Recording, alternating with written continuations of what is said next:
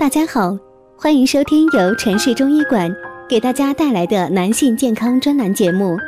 如果大家在两性生理方面有什么问题，可以添加我们中医馆健康专家陈老师的微信号：二五二六五六三二五，免费咨询。好了，现在由本栏目的主播为大家带来今天的节目。今天给大家讲的是从舌头上看身体的病症，这些你都有吗？一个人健康与否，往往能从舌头上得知一二。人体的很多疾病可以通过舌头表现出来，它就像是身体健康状况的晴雨表。传统中医讲，舌尖属心肺，舌中属脾胃，舌根属肾，舌两侧属肝胆。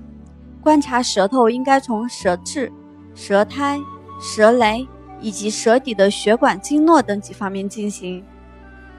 舌体胖大，舌头胖大，颜色很红，则是热性体质的表现。一般食欲旺盛，可以去去火。平时吃些清淡的食物。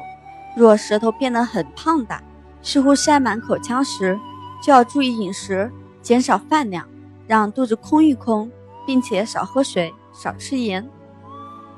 有齿印，舌头上有齿印是体虚湿气重的表现。